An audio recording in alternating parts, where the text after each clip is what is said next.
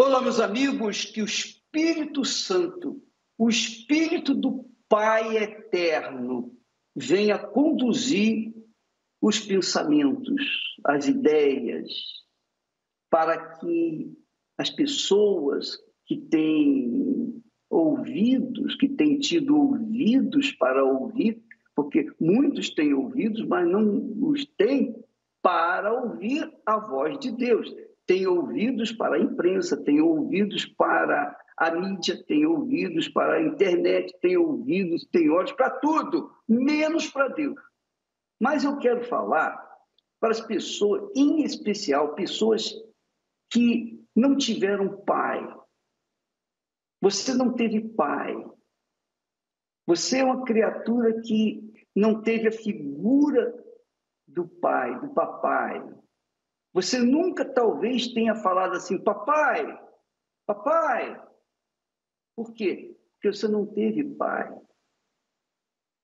E Deus, na sua infinita grandeza e glória, nos dá esse direito, privilégio para aqueles que tiveram pai, que têm pai. Eu tive pai, graças a Deus, e eu podia falar, papai, pai, mas muita gente hoje, por conta da esculhambação, da desordem social que paira em todo o planeta, muitos nascem sem pai.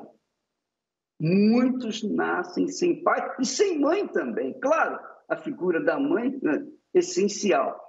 Mas eu quero falar especialmente para você que não teve pai, não sabe o que é pai. Você sabia? Você sabia que Deus é Pai? Deus é Pai.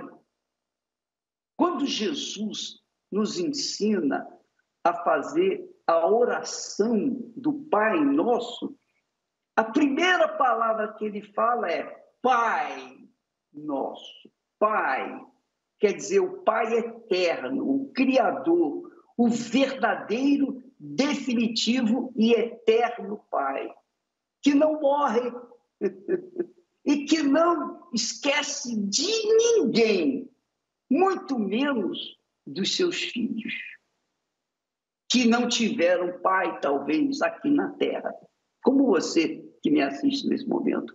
Você não teve pai. Você é aquela criatura que cresceu, desenvolveu por conta da natureza mas você não teve a figura paterna, o referencial paterno, aquele que, que é o provedor da nossa vida, aquele que traz para dentro de casa aquilo que nós precisamos, que nós necessitamos, aquele que é a figura do protetor da família,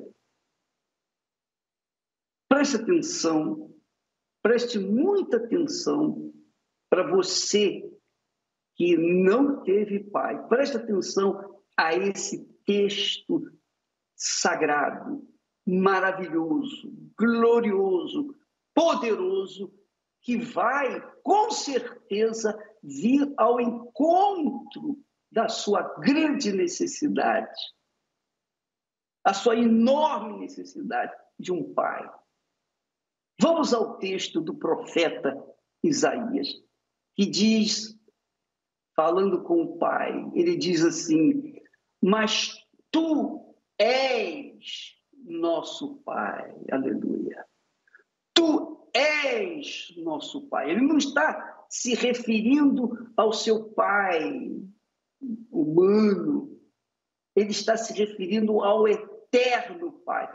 Tu és o nosso pai.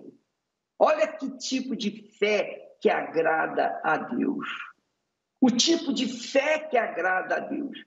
Você que não tem a figura paterna na sua vida, não teve, não tem.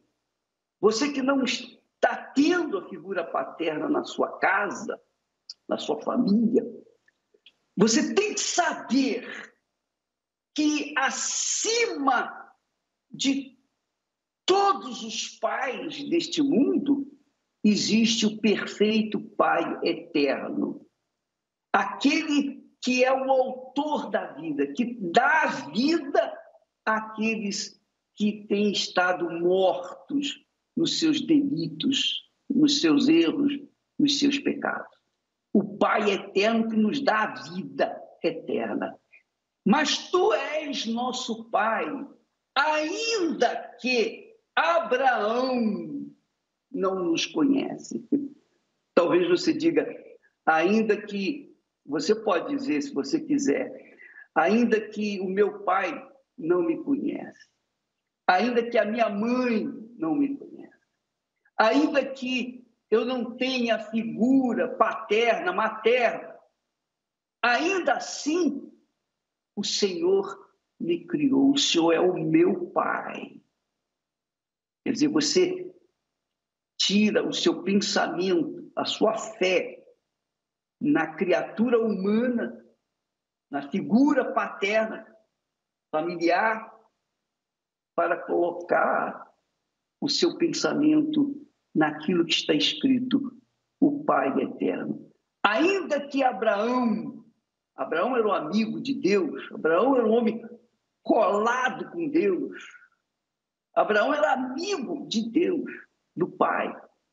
Ainda que Abraão não nos conhece e Israel não nos reconhece, quer dizer, o povo de Israel, a nação de Israel, o povo escolhido por Deus, não nos reconhece. Ainda que ninguém me reconheça ainda que ninguém dê nada, ou o mundo não dê nada por mim, ainda que eu seja a criatura mais desprezível do mundo, ninguém me quer, ninguém me ama, ninguém quer o meu bem.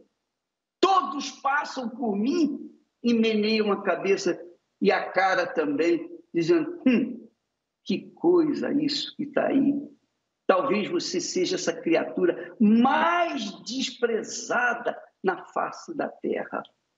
Mais desprezada. O lixo deste mundo. Preste atenção. Você tem um pai. O único problema é que você ainda não o reconheceu. Ele, o Pai eterno, reconhece você. Ele não esqueceu de você. Ele é o seu pai. Você sabia disso? Ainda que você não o tenha conhecido, ainda que você não tenha reconhecido como pai, ele continua sendo seu pai, quer dizer, o Criador. Ele permitiu que você viesse à vida, que eu viesse à vida, que nós viéssemos à vida. Tu, ó Senhor, és nosso Pai nosso redentor, quer dizer, nosso salvador, o que redime a nossa alma deste mundo sujo, mau e perverso. Tu és o nosso redentor, o nosso salvador. Desde a antiguidade é o teu nome. Minha amiga e meu caro amigo, nos testemunhos que nós colocamos aqui, o fazemos para mostrar para o mundo, para quem tem ouvidos ou olhos para ver, que esse Pai eterno é o mesmo, que o que está escrito se cumpre na Sua palavra, que as profecias se cumprem na vida daqueles que creem. Então não importa se você merece ou se você não merece. Não importa se você é bom ou mal. Não importa se você é santo ou pecador. Não importa o que você é, fez ou deixou de fazer. O que interessa é que ele continua sendo pai. Ele já é o seu pai. Mas para que haja materialização, efetivação dessa paternidade do Pai eterno na sua vida, você tem que crer nele, você tem que acreditar na sua palavra, você tem que acreditar nas suas promessas, você tem que aceitá-lo como seu único e verdadeiro Pai. O Pai eterno, o Pai da glória, o Pai todo-poderoso. Ele é o Pai daqueles que o reconhecem. E se você o reconhece agora, ele é o seu Pai. Ele se torna o seu Pai. Desde que você o aceite. Porque ele já é Pai. Ele já deu direito de você nascer. Agora, basta você reconhecê-lo. Só isso. Só isso. Isso é um casamento. Quando a gente crê em Deus, no Todo-Poderoso, no único e verdadeiro Deus, então o que, que acontece? O Espírito dele, o Espírito Santo, o Espírito do Pai, vem sobre nós e faz a diferença na nossa vida.